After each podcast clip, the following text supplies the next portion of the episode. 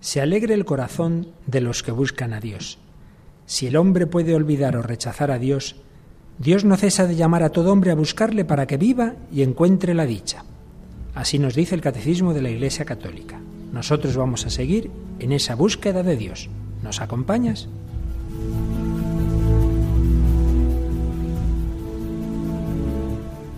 Comienza El hombre de hoy y Dios.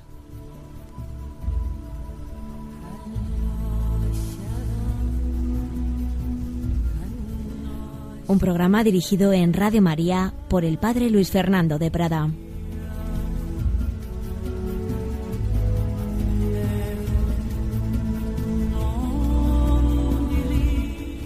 Un cordial saludo, queridos amigos, queridos oyentes de Radio María, y bienvenidos a esta nueva edición del Hombre de hoy y Dios, en el que seguimos hablando de Dios y del hombre.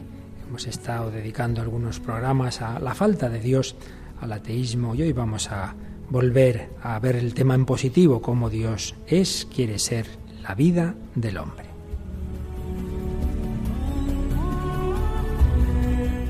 En este programa recuperamos a Tamara Blandino. Hola Tamara, ¿qué tal? ¿Qué tal, Luis Fer? Eh, te hemos dado vacaciones unos días, pero veo que aquí sigues, sigues fiel. Sí, ya os echaba de menos a todos. Muy bien, Tamara, pues hemos tenido algunos correitos y entre ellos nos puedes leer, por ejemplo, este que hemos recibido de, de Javier. Claro que sí. Javier nos dice, he vencido la pereza y sabed que hay muchas personas como yo que os escuchan muy atentamente. Yo puedo decir que os siento muy cerca y recibo con gozo las reflexiones, comentarios y películas que nos aconsejáis ver, porque nos pueden comunicar algo bueno para vivir. Y termina diciendo... Gracias, que Jesús y María estén con vosotros. Pues ese mismo deseo tenemos nosotros para ti, Javier. Muchas gracias a ti por tu comunicación. Y brevemente también nos escribía un catequista que nos decía, Eugenio, ¿verdad? Sí, Eugenio dice, muchas gracias por el programa. Es muy interesante y me ayuda mucho en mi labor de catequista de confirmación. Bueno, pues nos alegramos también nosotros mucho de que lo que aquí intentamos decir pues os sirva, os sirva también para para los demás, para vuestras tareas apostólicas, para la catequesis, como en el caso de Eugenio, etcétera. Muy bien, pues estábamos en este tercer bloque de este programa que ya lleva bastantes ediciones, en este tercer bloque en que íbamos viendo los puntos centrales de la doctrina católica en relación con el hombre contemporáneo y estábamos, claro, en el primer punto más central que es Dios, obviamente, estamos hechos por Dios y para Dios. Y después de dos primeros programas en que hablamos de ello, hemos dedicado cuatro al ateísmo, pues un poco sus orígenes, sus causas y cómo pues todo eso afecta al hombre contemporáneo y la respuesta de la Iglesia frente al ateísmo o ante el ateísmo. Pero hoy vamos a ver a seguir con el tema, pero ya de nuevo como más en positivo. Pero sin olvidar, sin olvidar que estamos hablando en este programa con el hombre contemporáneo, con sus dudas, con sus problemas. Y por eso, aunque quizás repitamos cosas de programas anteriores, eh, los que hablamos del ateísmo, o incluso de los que hablamos en el primer bloque, sobre la razonabilidad de nuestra fe, no importa. Porque creo que nos viene bien eh, repetir e insistir en las cosas fundamentales para que se nos vayan quedando ahí firmes en, nuestra formación, como decíamos antes, esa formación que necesitamos para nosotros mismos y para nuestra tarea apostólica. Pues bien, si hemos estado hablando del ateísmo, vamos a recordar y a resumir brevemente, pues en positivo, lo que la Iglesia nos dice que el hombre puede conocer eh, respecto de Dios. Y ante todo, por supuesto, su propia existencia. De una manera ya muy breve y muy resumida, puesto que ya lo hemos hecho en otras ocasiones, como digo, pero vamos a, remachar un poquito. Vamos a recordar las dos pruebas principales, quizá las y más típicas eh, de la existencia de Dios, en donde podemos ver que es razonable, es razonable creer en esa existencia de Dios, y también las consecuencias de lo contrario, las consecuencias de no aceptar a Dios esas pruebas típicas que son la contingencia del mundo. Esto es un mundo no necesario, es un mundo limitado, es un mundo que reclama que exista alguien, un ser necesario, eterno e infinito. Y por otro lado, la prueba del orden. Este es un mundo en el que vemos un gran orden, una gran finalidad en, en todo él, que indica que alguien lo ha tenido que ordenar. Lo podemos decir, estas, esta manera de expresar estas pruebas eh, en base, digamos, a unas frases famosas de, pensadores que nos ayudan como, como síntesis. Tamara, por ejemplo, Heidegger se hacía esta pregunta. ¿Por qué existe el ser más bien que la nada? Pues es una buena pregunta. ¿Por qué existe el ser más bien que la nada? ¿Por qué existe algo? ¿Cuál es el origen del mundo y de la materia? Las cosas que vemos son, pero podrían no haber sido, son contingentes, nadie existe de modo necesario. Nosotros existimos porque se conocieron nuestros padres, porque porque vinimos a este mundo, pero no tenía por qué haber sido así, podríamos no existir. Pues lo mismo hay que ir diciendo de todos los seres que encontramos en el mundo, nadie es necesario. Entonces, ¿cómo se explica que exista el mundo? Pues tiene que existir alguien necesario que sea el origen, que sea la causa de los seres contingentes, si no sería una cadena absurda que nunca sabríamos dónde llega, de dónde viene ni a dónde va. ¿Por qué existe el ser? más bien que la nada, señor Heidegger, pues porque existe el ser necesario que ha creado a los seres contingentes. Pero hay otra, otra pregunta también que nos deberíamos hacer. ¿Por qué existe el orden más bien que el caos? porque todos tenemos la experiencia, todos tenemos la experiencia de que lo normal es el caos, ¿verdad, Tamara? Tú dejas ahí tus cosas, eh, tu habitación sin ordenarla y seguro que al cabo de las semanas no va a más orden, ¿verdad? Yo diría que va. Nunca va más. Seguro que tu madre dice, pero niña, ordena tu cuarto. de vez en cuando. Porque lo, lo fácil es el caos, es, es, es lo normal. Por eso Einstein Decía, lo más incomprensible del universo es que sea tan comprensible, porque él encontraba que la inteligencia, la matemática, la física, descubría que el mundo, la materia está ordenada. Decía, pero bueno, ¿quién ha ordenado esto? Yo, yo no he sido, yo descubro lo, lo que ya está pues si nos encontramos que tu cuarto un buen día parece todo ordenado, pues no pensamos que es que ha entrado un vendaval y el aire, ¿verdad? Todo lo ha puesto casualmente en su sitio. No, es que es más, suele ser al revés. Tú lo ordenas o lo dejas ordenado y no sabes cómo, pero se desordena. Se desordena, ¿verdad? pues precisamente me viene a la mente que lo he dicho sin pensar mucho, pero hay el ejemplo de un gran científico que dice que pensar que el, orden que existe en el mundo ha sido por, por azar, dice, es más, más difícil creer eso e incluso él lo dice con pruebas, digamos, de matemáticas de probabilidad, que si metiéramos en un hangar todas las, todas las piezas de un jumbo, él pone un jumbo concreto, no recuerdo cuál, pero vamos, de los grandes, ¿eh? de los grandes. Dice, si metiéramos todas las piezas de que necesita un jumbo, pues eso, antes de montar, naturalmente, las metemos en un hangar, entra un vendaval y sale el jumbo. Sí, muy poco probable. Bastante poco probable. Dice, pues mucho menos probable, ¿verdad? Es que el mundo, con todos los ordenadores que hay, que son nuestros cerebros, con todas las formas de vida, desde las más básicas hasta las más complejas, pensar que nada, todo esto por, nada, por casualidad, por evolución, por azar, por selección, por fin, todas estas estas cosas que se han estudiado en la evolución, que, que, ya hemos dicho muchas veces que una cosa no quita la otra. Dios puede haber hecho un mundo de manera evolutiva, pero dirigiéndolo inteligentemente. Lo que es absurdo es pensar que, que, todo esto sea por casualidad. ¿Por qué la evolución ha producido el orden en vez del caos? Siendo así que en una combinación de elementos el azar siempre es eh, perdón, una, una combinación de elementos al azar es siempre más fácil el desorden. Bien, son dos razonamientos muy de sentido común que en otro momento ya explicamos más, pero bueno, nos venía bien después de los problemas del ateísmo recordarlos. Si existe el ser y no la nada es porque existe un ser necesario que ha dado origen a todos los seres contingentes. Y si existe un mundo ordenado donde puede haber inteligencia, es porque hay una inteligencia previa. Y hay más aún, y damos un paso más, si existen seres como somos nosotros, que no solo somos inteligentes, sino que tenemos libertad y que con nuestra libertad podemos actuar bien o mal, pues es porque existe un ser personal. Por eso vamos a una segunda frase de un famoso pensador, Dostoyevsky, que decía, Si no hay Dios, todo está permitido. Si no existe Dios, todo está permitido, decía Dostoyevsky en alguna de sus obras. Y es que aquí está el tema de la moral, que también mencionábamos algo en algún programa anterior. Eh, por muchas pretensiones que se hagan de una moral sin Dios, pues al final se acaba en el subjetivismo. Pues cada uno dice lo que es bueno, lo que es malo. Entonces la moral depende de muchas cosas, de las modas, de la presión de las ideologías dominantes, de los poderes públicos, de la presión del Estado, de los medios de comunicación. Entonces al final se habla de consensos, pero claro, cuando se pretende que la voluntad de las mayorías pues como pasa en nuestros sistemas actuales, no, pues tiene el derecho de imponer a las conciencias de los individuos lo que es contrario a la ley de Dios y dice, ah, no, claro, pues como no hay ninguna cosa objetiva, no hay ninguna moral objetiva, pues mire, ha salido la mayoría, pues a fastidiarse, ¿no? Pues así vamos. Si no hay Dios, todo está permitido. Pero podemos añadir algo más. Si no hay Dios, no hay persona. Claro, porque y esto también ya lo mencionábamos el último día, pero vamos a insistir un poquito en ello. Hay una cosa muy, muy llamativa. Los ateísmos filosóficos más radicales y más consecuentes, para ellos va unida la negación de la existencia y trascendencia de Dios con la negación de la libertad personal humana. Y es que hay un hecho patente en la historia de la filosofía.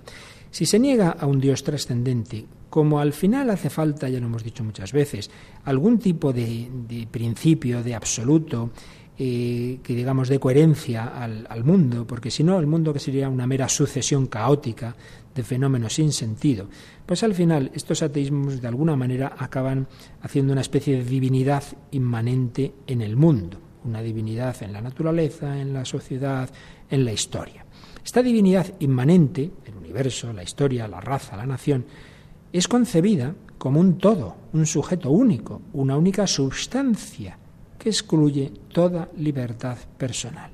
Y de esa única sustancia todo deviene por modo necesario, estrictamente determinado según ese absoluto concreto prefijado por cada ideología. Estoy siguiendo la explicación de un, catecismo de unos amigos míos, como son muy humildes, no los voy a citar, no les gusta, pero que lo explican esto muy bien. Entonces, la muerte de Dios, decretada por estas filosofías y por las ideologías que inspiran, es la muerte del hombre, porque no hay para ellas sujeto personal, sino entes colectivos, ese absoluto. En el fondo es un problema que ya se dio cuenta, como tantos otros, el gran filósofo griego Aristóteles, el problema de lo uno y lo múltiple. La filosofía siempre se ha preguntado, todo lo que existen son cosas dispersas, múltiples, Heráclito veía pues todo pasa, no hay nada permanente, y al revés, Parménides decía, no, no, hay una única realidad, que es el ser. ¿Cómo se conjuga la pluralidad de lo que vemos con que hay una unidad de fondo? Pues Aristóteles ya se dio cuenta que este problema no tiene solución si no hay un Dios trascendente al mundo, un único Dios, que es el que da unidad, pero que crea una serie de, aunque él no llegó al tema de la creación, pero bueno, que, que junto a este Dios trascendente existen miles de seres, miles de, seres plurales, pero que no son absorbidos por la divinidad. Ahora ya en, planteamiento ya no aristotélico, sino cristiano, nosotros sabemos que existe ese Dios trascendente, que es personal, que es libre, y por eso podemos entender perfectamente que ha creado seres personales, nosotros, los ángeles también, que no somos absorbidos por la divinidad, que somos distintos de Él porque Él es un ser trascendente. El hombre no se da a sí mismo su naturaleza y su finalidad suprema, pues las tiene recibidas de Dios, pero en un sujeto personal. No habría naturaleza humana donde no hubiese sujeto individual. Por eso, Perdonad si en algunos de estos temas son un poquito técnicos, pero que se nos quede clara esta idea, porque esto se olvida mucho. Los grandes pensamientos ateos de los últimos siglos, de los que hablamos en programas pasados, todos ellos, a la vez que han negado un Dios trascendente, han dado un tipo de visión del mundo en la que el hombre no deja de ser una pequeña partícula no libre. Spinoza, del que hablamos en algún momento, filósofo del siglo XVII, para Spinoza Dios es la naturaleza, razón de todo, único ser y por ello en el fondo es un panteísmo, eh, al individuo solo le, queda hacerse consciente de que su conducta está determinada por la misma necesidad que rige la naturaleza. Para Hegel, la divinidad rectora de la historia es el espíritu absoluto, que se va manifestando, pero de nuevo, para Hegel el individuo concreto no, no, no, tiene ninguna importancia. Para el seguidor de Hegel, lo que suele llamar la izquierda hegeliana, Marx, la realidad única determinante de las demás es la material y concretamente las condiciones socioeconómicas. Por tanto, todo ocurre necesariamente. Lo único que nos queda es adaptarnos al devenir que va a ocurrir sin más. Y a nivel psicológico, es muy típico, sobre todo en el mundo del psicoanálisis freudiano, pensar que en efecto no hay libertad, que estamos absolutamente determinados por nuestro inconsciente y por tanto el margen de la libertad humana es muy pequeño. Por tanto, en definitiva, y resumiendo, las ideologías que prescinden de Dios al concebir eh, lo divino pues como algo inmanente al mundo, pues al final desprecian a la persona humana concreta. Esta persona ya no tiene libertad, esta persona no es un ser personal, valga la, redundancia o la contradicción.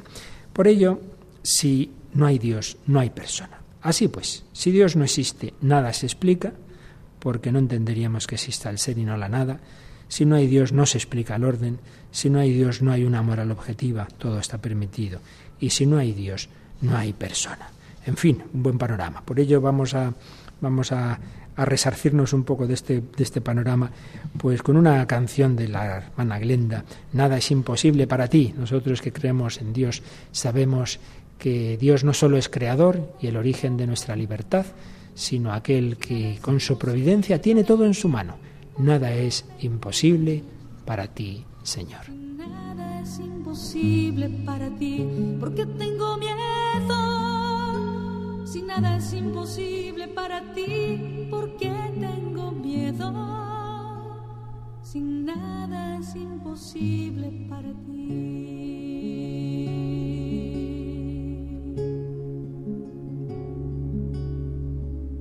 Porque tengo tristeza si nada es imposible para ti, porque tengo tristeza.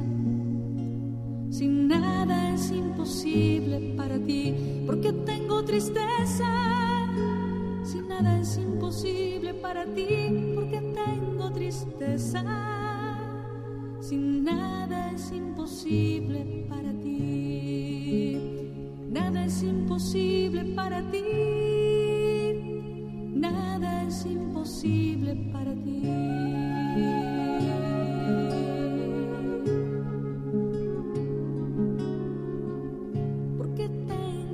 Dudas. Si nada es imposible para ti, porque tengo dudas. Si nada es imposible para ti, porque tengo dudas. Si nada es imposible para ti, porque tengo dudas.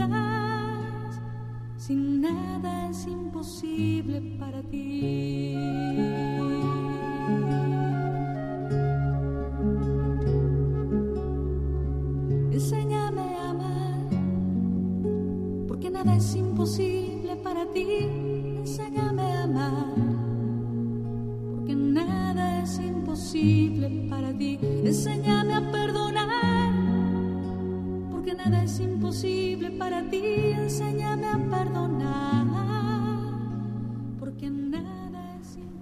Nada es imposible para ti. Dios Todopoderoso, necesario, creador, es alguien que nos ama a cada uno en particular.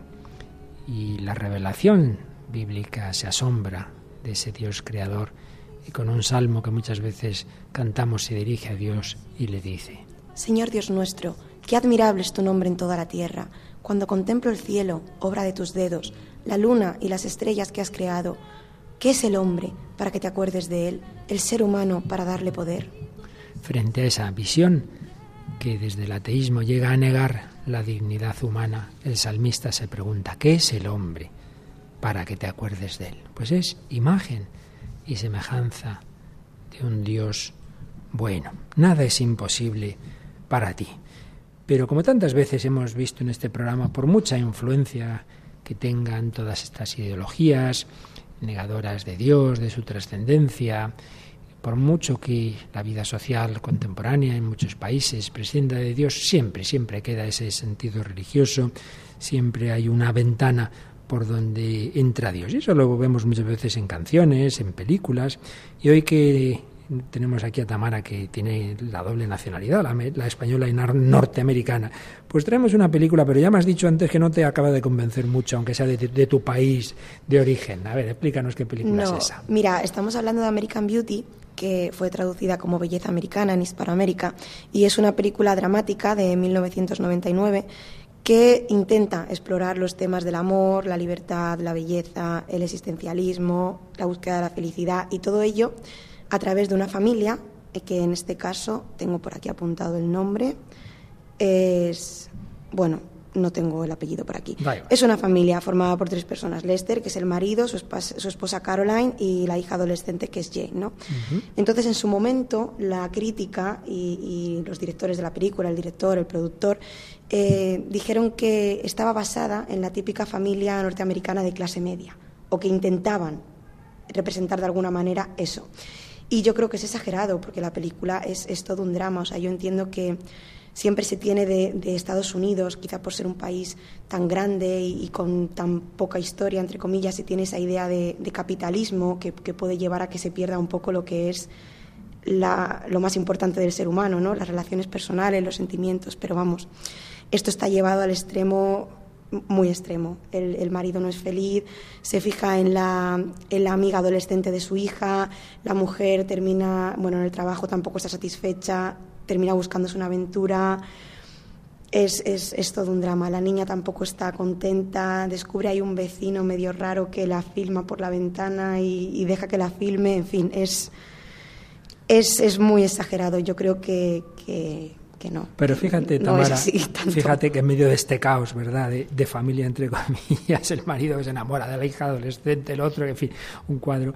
En medio de esto, esos dos adolescentes que has mencionado, la hija de esta familia y el, vecino que filma, pues tienen una, una, escena famosa, porque yo la he oído comentar ya en más de una ocasión, ¿no? En que el chico le va a enseñar un vídeo, ¿verdad? Sí.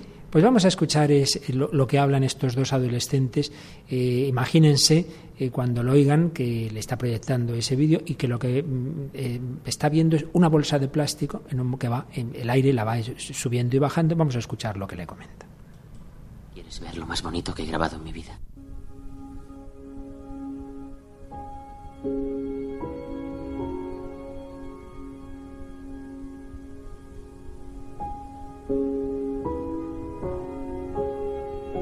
Era uno de esos días en que está a punto de nevar. Y el aire está cargado de electricidad. Casi puedes oírla, ¿verdad?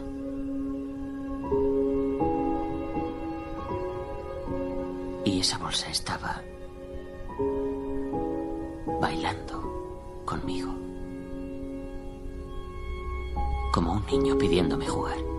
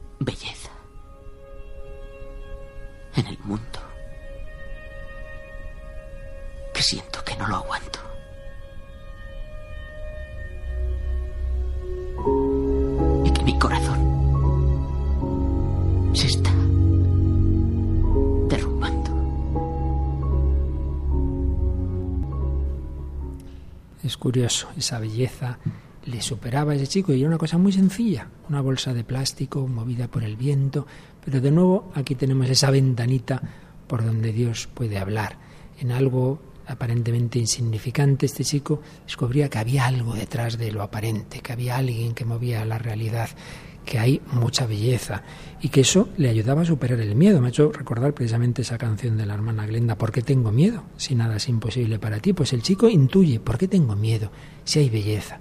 Es una película, a pesar de todos esos desastres que nos contabas, que algo nos transmite, ¿verdad? Y por eso yo creo que fue muy reconocida, ¿no? Sí, la verdad es que es una película que no, que no deja indiferente. De hecho, esta película que fue dirigida por Sam Mendes y el guionista fue Alan Ball, en 1999, en el año del estreno, ganó cinco Oscars, incluido el de la mejor película. Muy reconocida. Pues sí, cuánta belleza, cuánta belleza que nos rodea. Pues mira, hoy, Tamar, antes de seguir con doctrina, vamos a, a dar nuestro tiempo al testimonio. Y precisamente vamos a hacerlo con alguien, siempre muchas veces, si no siempre en muchas ocasiones traemos a testimonios de conversos, vamos a recordar a alguien que precisamente le caracterizó la belleza, y concretamente la belleza musical. Estoy refiriendo a Narciso Yepes, nuestro gran guitarrista, este hombre tan extraordinario que nació en ese, en ese pueblo de, de Murcia, Lorca, que recordamos tristemente por, por el terremoto que tuvo hace algún tiempo, pero que tiene otros muchos motivos mucho mejores para ser recordado. Y uno de ellos, que es la patria de chica de, de Yepes, que nació en 1927 y falleció en 1997. Pero lo que quizá mucha gente no sepa es que Yepes era un converso. Pero bueno, recuérdanos básicamente algunos datos de, aparte de esto que he dicho yo, de la, visa, de la vida perdón, de, Narciso Yepes. Tamar. Bueno, Yepes a los 12 años inició sus estudios en el Conservatorio de Música de Valencia, llegando a ser el guitarrista español más valorado entre los principales concertistas del mundo. Fue el impulsor de la guitarra de 10 cuerdas que permitía la interpretación de piezas clásicas de la música barroca creadas para la UD. Eso me parece un dato muy curioso. Y ocupó el sillón 18 de la Real Academia de las Bellas Artes de San Fernando en sustitución de Andrés Segovia. nuestro otro gran, grandísimo guitarrista, los dos, Andrés Segovia y Narciso Yepes, de finales de, la segunda mitad del, siglo XX. ¿Y cuándo fue, sabes, su último concierto? Sí, su último concierto lo dio en Santander tan solo un año antes de fallecer. En 1996, y fallecía, como hemos recordado, en el, en el 97. Muy bien, pues eh, hay una entrevista que él concedió en el año 88 a Pilar Urbano y que se recoge en un libro muy bueno que por desgracia creo que está agotado, Dios y los náufragos de José Ramón Ayón, donde hay muchos testimonios de conversos. Pero vamos a recuperar parte de esta entrevista porque creo que nos viene muy bien para todo lo que estamos hablando, ese ateísmo del que hemos hablado en los programas anteriores, esa centralidad de Dios, pues cómo este hombre pasó de una situación a la otra y, cómo pues él vivía esa relación con Dios desde la música. Y de hecho, pues en esa entrevista que vamos ahora a resumir, pues le preguntaba a Pilar Urbano por la música.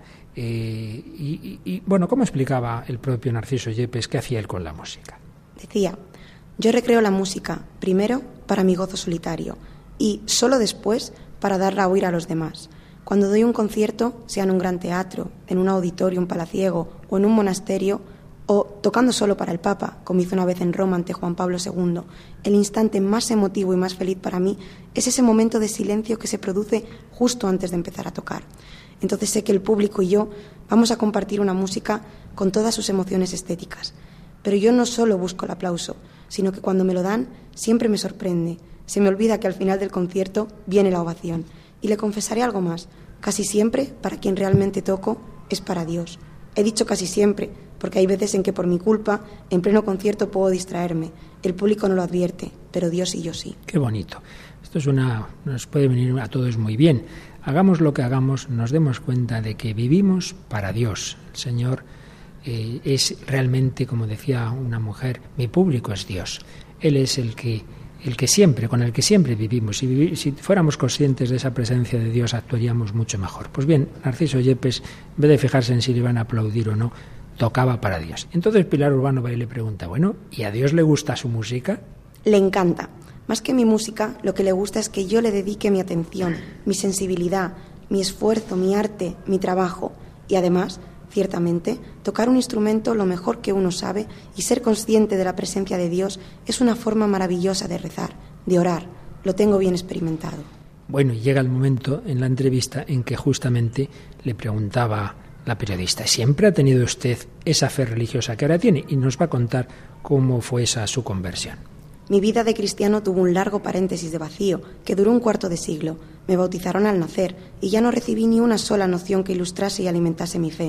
Con decirle que comulgué por primera vez a los 25 años, desde el 27 hasta el 51, yo no practicaba ni creía, ni me ocupaba lo más mínimo, me preocupaba, perdón, que hubiera o no una vida espiritual y una trascendencia, un más allá.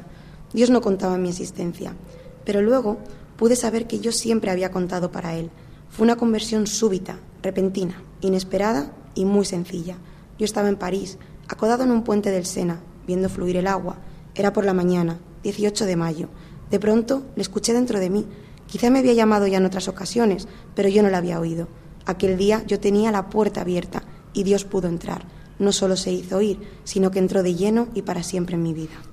Y claro, decía eh, Pilar Urbano, una conversión a lo Paul Claudel, a lo André Frosar, a lo San Pablo. Y añado yo que me llama la atención que muchos de estos famosos conversos del siglo XX, como este, Paul Claudel o André Frosar, se convirtieron precisamente en París, pero también nuestro español Narciso Yepes. Cuando le pregunta esto, respondía nuestro guitarrista. yo supongo que Dios no se repite. Cada hombre es un proyecto divino distinto y único, y para cada hombre Dios tiene un camino propio. Unos momentos y unos puntos de encuentro, unas gracias y unas exigencias, y toda llamada es única en la historia. Es una buena ejemplificación de lo que antes decíamos frente a los planteamientos ateos en los que el hombre no deja de ser una partícula de una sustancia universal. Eh, desde la fe cristiana cada hombre es único e irrepetible y Dios habla con cada uno de manera única e irrepetible y Dios se susurró, le susurró su presencia a Paul Claudel de una forma, a André Frossard de otra, a San Pablo de otra y a Narciso Yepes de otra. Y de nuevo le preguntaba a Pilar Urbano al guitarrista, dice usted que le escuchó a Dios, que Dios se hizo oír. Pero bueno, Narcisa, entonces, Narciso, entonces junto al Sena, ¿usted oyó palabras? Sí, claro. Fue una pregunta, en apariencia muy simple. ¿Qué estás haciendo? En ese instante todo cambió para mí. Sentí la necesidad de plantearme por qué vivía, para quién vivía. Mi respuesta fue inmediata. Entré en la iglesia más próxima, San Julián de Pabre, y hablé con un sacerdote durante tres horas. Es curioso, porque mi desconocimiento era tal que ni me di cuenta de que era una iglesia ortodoxa. A partir de ese día busqué instrucción religiosa, católica. No olvidé que yo estaba bautizado. Tenía la fe dormida y revivió. Y ya desde aquel momento nunca he dejado de saber que soy criatura de Dios, hijo de Dios. Un hombre que con una cita de eternidad que se va tejiendo y recorriendo, ya aquí en compañía de Dios. Muy bien, pues antes de seguir leyendo esta preciosa entrevista, dado que estamos hablando de este gran guitarrista, vamos a escuchar una interpretación suya de una obra preciosa, Recuerdos de la Alhambra.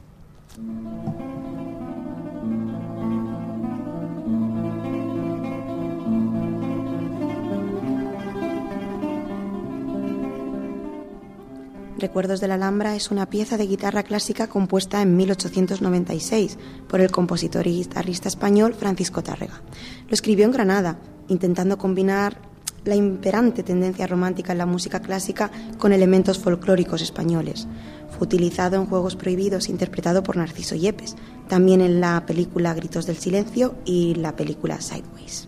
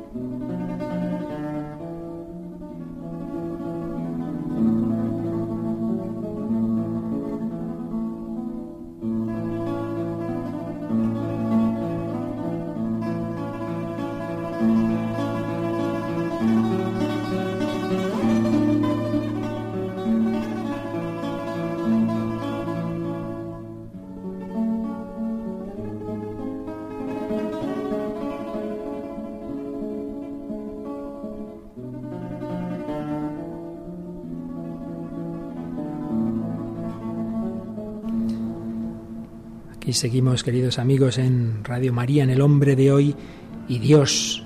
Tamara Blandino y un servidor, Padre Luis Fernando de Prada, hablando de la centralidad de Dios en la vida del hombre y concretamente recordando ahora la conversión de nuestro gran guitarrista Narciso Yepes, que interpretaba esta pieza que estamos escuchando, Recuerdos de la Alhambra. Esa belleza que el artista transmite con la pintura, con la palabra, o, en este caso con la música, es un reflejo de la belleza infinita, de la belleza de Dios. Por eso, normalmente los artistas han sido personas religiosas porque eran conscientes de que ellos no creaban la belleza, ellos la reflejaban.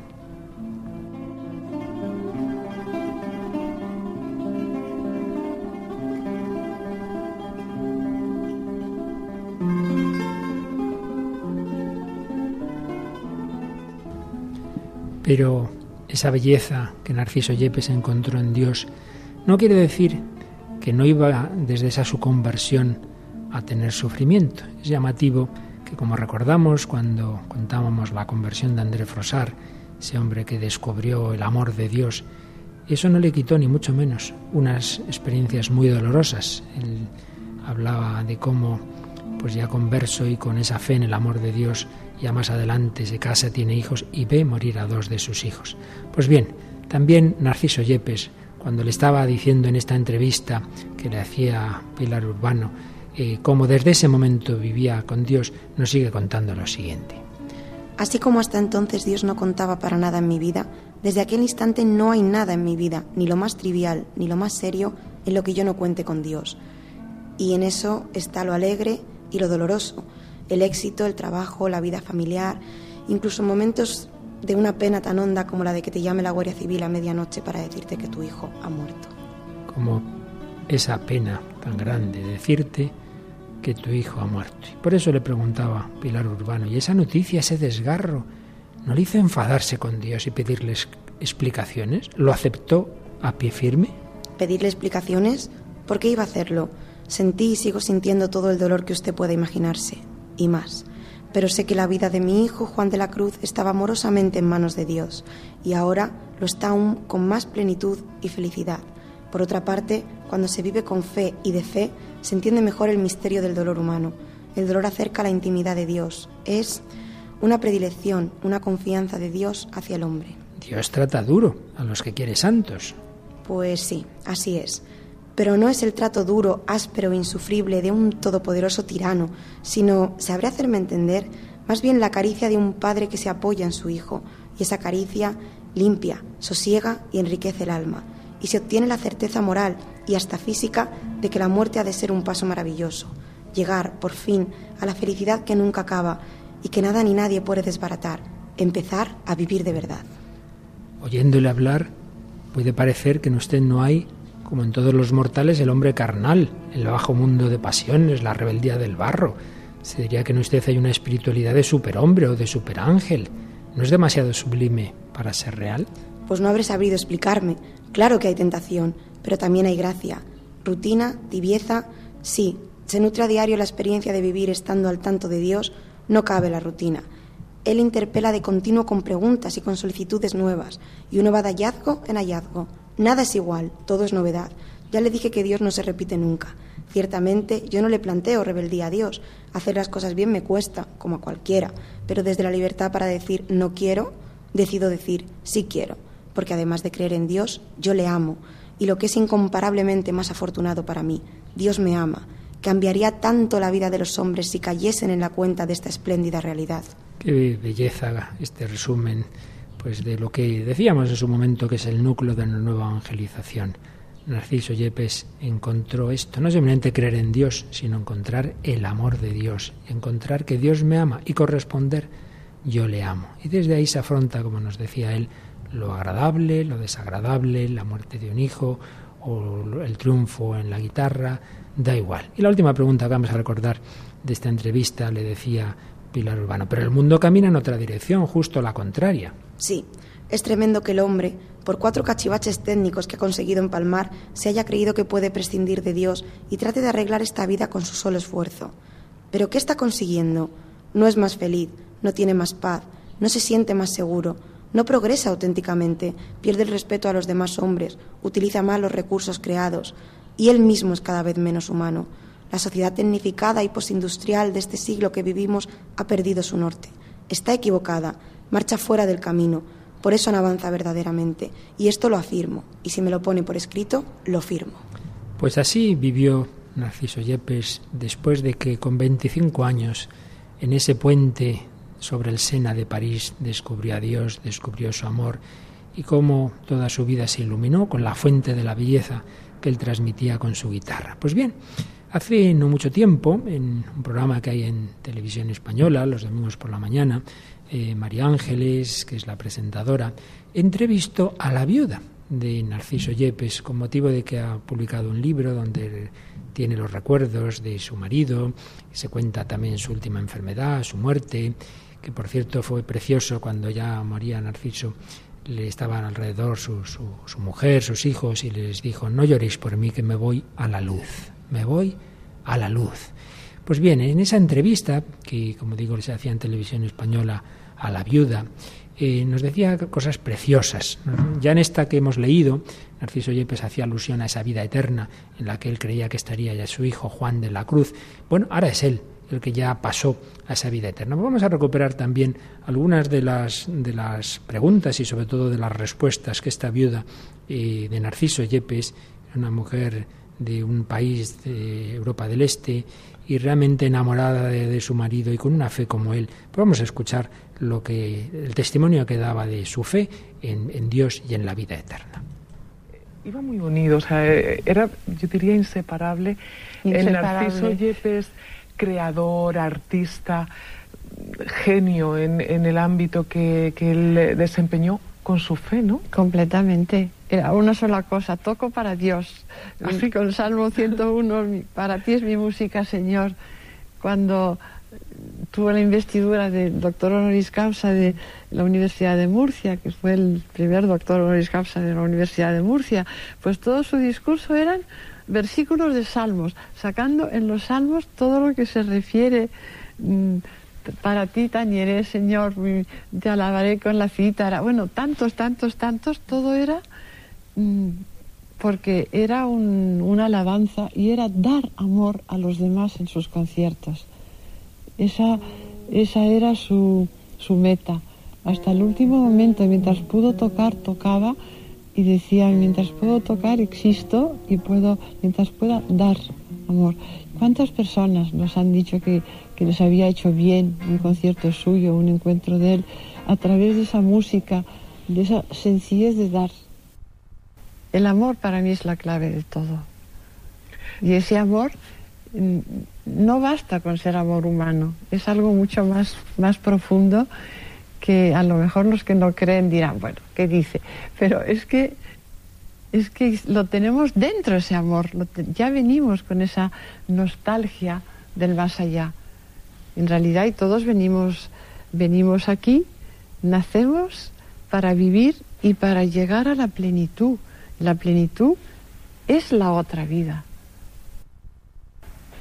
Creo que el desencadenante grande fue la muerte inesperada de nuestro hijo.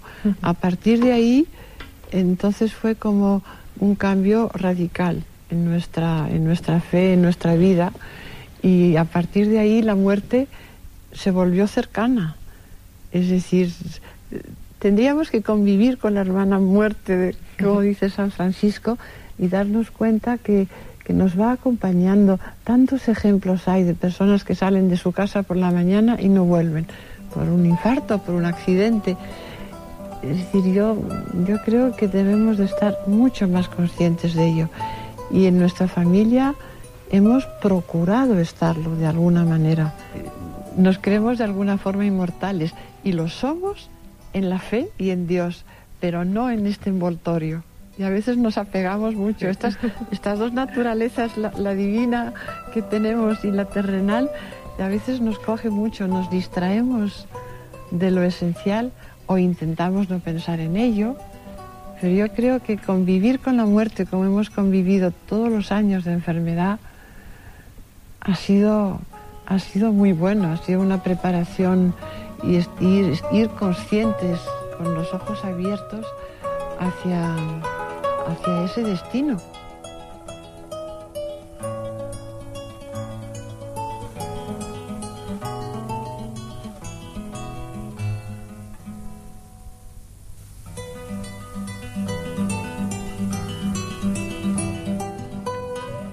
Bueno, qué palabras tan bonitas sobre este fondo tan bonito, ese romance anónimo.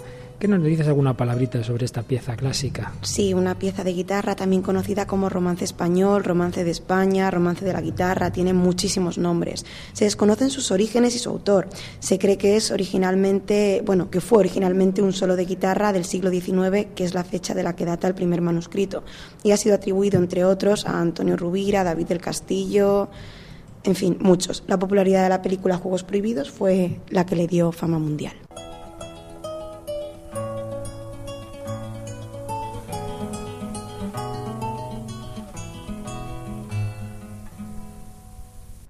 Muy bien, pues nada, romance anónimo, pero el verdadero romance fue la vida, la enfermedad, y la muerte de Narciso Yepes. ¿Qué te ha más la atención de estas palabras de su vida, Tamara? Pues me voy a quedar con, dos cosas, ¿no? Porque ha dicho muchas cosas bonitas, pero algunas ya eran repetición de, de lo que hemos leído. Estaba recordando las palabras de su marido. Pero por desgracia es cierto que salimos de nuestra casa todas las mañanas y nunca sabemos si vamos a volver o no. Como ya he dicho, un accidente, un infarto, una enfermedad, cualquier día nos puede cambiar la vida. Y todos nos creemos inmortales sobre todo la gente joven. No tenemos, no somos conscientes de eso. Y como ella dice, la única manera de ser inmortal es la fe. La fe en Dios, eso es lo único que trasciende más allá de todo, de, más allá de, la muerte, lo que es el espíritu, el alma y la fe. Y otra cosa que me ha llamado mucho la atención ha sido cuando ha dicho que todos venimos ya a este mundo con sed, con nostalgia del más allá. Sí, sí, sí. Eso me ha impactado. Muy bonita expresión. Venimos con nostalgia del más allá. Y luego también me he fijado en esto que decía Narciso Yepes, y mientras yo pueda tocar y dar amor, existo. Si decía Descartes, pienso, luego existo, esta es otra versión mucho más bonita. Amo, luego existo. Y de hecho existimos porque alguien nos ama, porque alguien ha pensado en nosotros y nos ama eternamente. Y venimos como imagen y semejanza de Dios para dar amor pues ese amor que Narciso Yepes descubrió especialmente desde su conversión, él luego, lo quiso transmitir con la música. Y el amor es eterno. Por eso, si vivimos unidos a la fuente del amor, en efecto, somos eternos, no en nuestro envoltorio mortal, decía esta mujer, sino en nuestro ser más profundo, en lo esencial, en nuestra alma. Pues que vivamos así, de cara a Dios. La verdad es que este testimonio precioso de Narciso Yepes pues nos ha venido muy bien pues después de tanta doctrina que hemos tenido en estos últimos programas sobre Dios, sobre el ateísmo, para recordarnos las verdades esenciales, que venimos de Dios, que vamos a Dios y que estamos llamados a estar eternamente con Él, pero que Dios nos llama a un tipo de unión libre por amor y por eso no es una cosa automática y por eso tenemos que responder y, la libertad implica responsabilidad. ¿Responderemos o no al amor de Dios? Dios se nos ha comunicado de una manera especialísima haciéndose hombre en Jesucristo. Y por eso nuestro inolvidable Juan Pablo II, que el 1 de mayo del 2011 era beatificado, yo estaba ahí en la Plaza de San Pedro llorando como un madaleno de la emoción, pues de ese sí que no tenemos ninguna duda de que está en el cielo. ¿Y cuántas veces nos repitió desde la primera homilía de inicio del pontificado, abrid las puertas a Cristo? Pues bien, en esa beatificación se estrenó el himno propio de la beatificación del maestro Frisina, que tantas veces tocó en presencia de Juan Pablo II, que dirige un coro precioso, maravilloso de, San Pedro. Y precisamente el himno es abrir las puertas, en italiano, aprite le porte. Pues sobre este fondo del himno de la beatificación de Juan Pablo II, abrir las puertas, vamos a ir terminando nuestro programa. Oímos, aprite le porte a Cristo.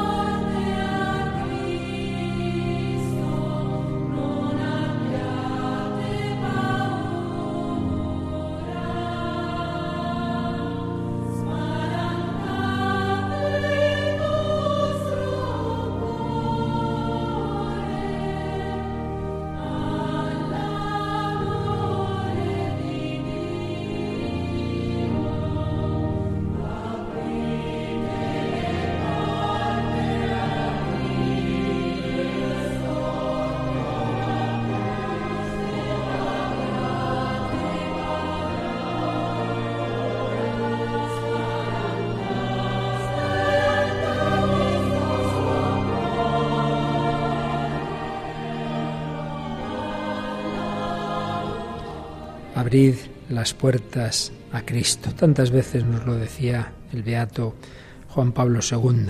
Pues bien, él aprobó el catecismo de la Iglesia Católica, que comienza precisamente con esta cita del Evangelio de San Juan.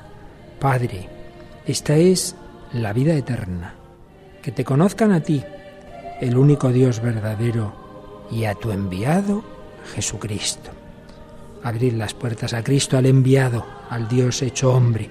Y empieza el catecismo en su número uno hablándonos de la vida del hombre, conocer y amar a Dios. Y dice así, Dios infinitamente perfecto y bienaventurado en sí mismo, en un designio de pura bondad, ha creado libremente al hombre para que tenga parte en su vida bienaventurada. Por eso en todo tiempo y en todo lugar está cerca del hombre. Le llama y le ayuda a buscarlo, a conocerle y a amarle con todas sus fuerzas. Convoca a todos los hombres que el pecado dispersó a la unidad de su familia, la Iglesia.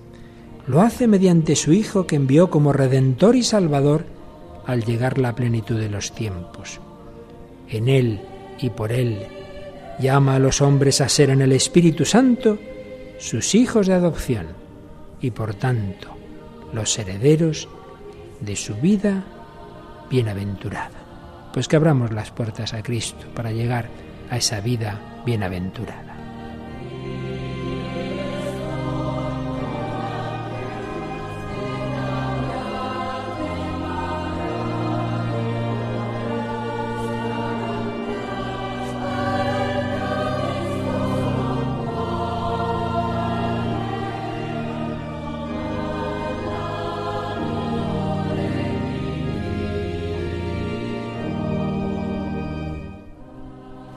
El número 27 del propio catecismo de la Iglesia Católica dice así. El deseo de Dios está inscrito en el corazón del hombre, porque el hombre ha sido creado por Dios y para Dios, y Dios no cesa de atraer hacia sí al hombre, y solo en Dios encontrará éste la verdad y la dicha que no, que no cesa de buscar. Y cita aquí el Catecismo al Concilio Vaticano II, Lagado en et Spes, cuando decía, la razón más alta de la dignidad humana consiste en la vocación del hombre a la comunión con Dios. El hombre es invitado al diálogo con Dios desde su nacimiento, pues no existe sino porque, creado por Dios por amor, es conservado siempre por amor y no vive plenamente según la verdad si no reconoce libremente aquel amor y se entrega a su Creador. Y el número 30 dice las palabras con las que introducíamos el programa. Se alegre el corazón de los que buscan a Dios, Salmo 105. Si el hombre puede olvidar o rechazar a Dios, Dios no cesa de llamar a todo hombre a buscarle para que viva y encuentre la dicha.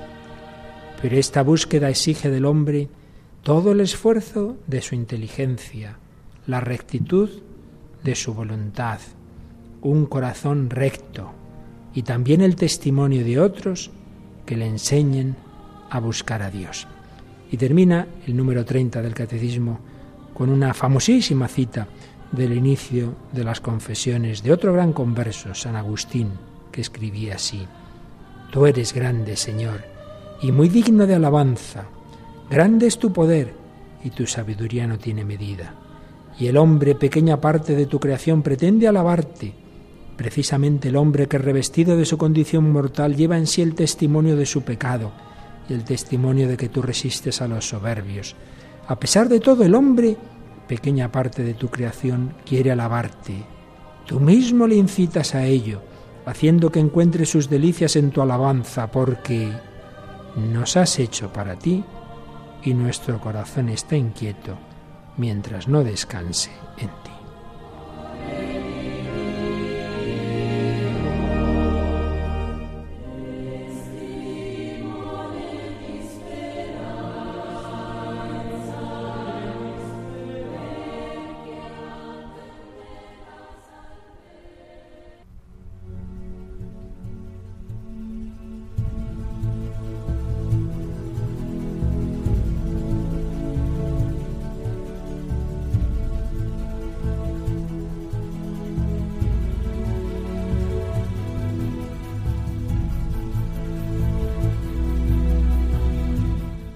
Bueno, pues se nos ha ido el programa, como siempre nos ha dado tiempo a decir muchas menos cosas de las que teníamos para hoy, pero bueno, como esto sigue y sigue y sigue como las pilas, pues, pues seguiremos la próxima semana y creo que contaremos de nuevo contigo, Tamara, ¿no? Sí. Si no te nos ponen malita, aquí... Esperemos que no. Esperemos que no.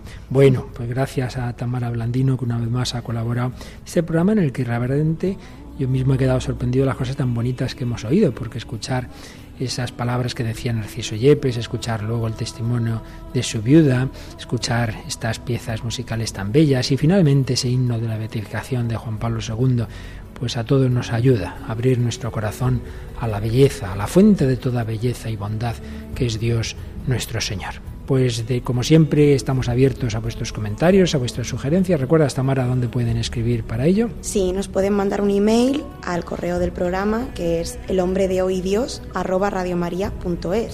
o por correo postal a Radio María, programa El hombre de hoy Dios, tienen que decir que es para este programa y la dirección es Paseo Lanceros número 2 código postal 28024, Madrid. Y de vez en cuando recordamos, porque a, veces nos llegan correos pidiéndonos programas y tal, que para eso no, para pedir eh, la grabación de este programa, de programas anteriores, pues para eso es mejor que, vamos, no que sea mejor, es que el camino es llamar a un número de teléfono que es... Nos llaman al 902 500 518. Y ahí recuerdo también que pueden pedir un primer CD donde está el primer bloque del programa, los 17 primeros programas, un segundo CD tenía el segundo bloque, los programas sobre la nueva evangelización y un tercero pues con los que llevamos de Dios, el ateísmo y este de hoy que hemos dedicado especialmente al encuentro con Dios fuente de toda belleza desde el ejemplo de Narciso Yepes y siempre bajo el magisterio de Juan Pablo II y de Benedicto XVI.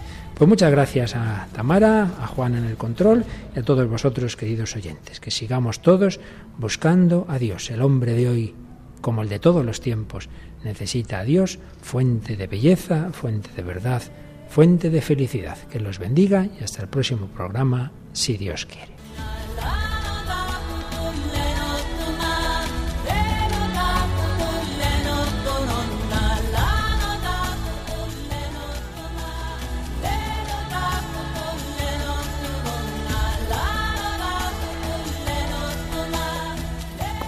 Han escuchado en Radio María El hombre de hoy y Dios, un programa dirigido por el padre Luis Fernando de Prada.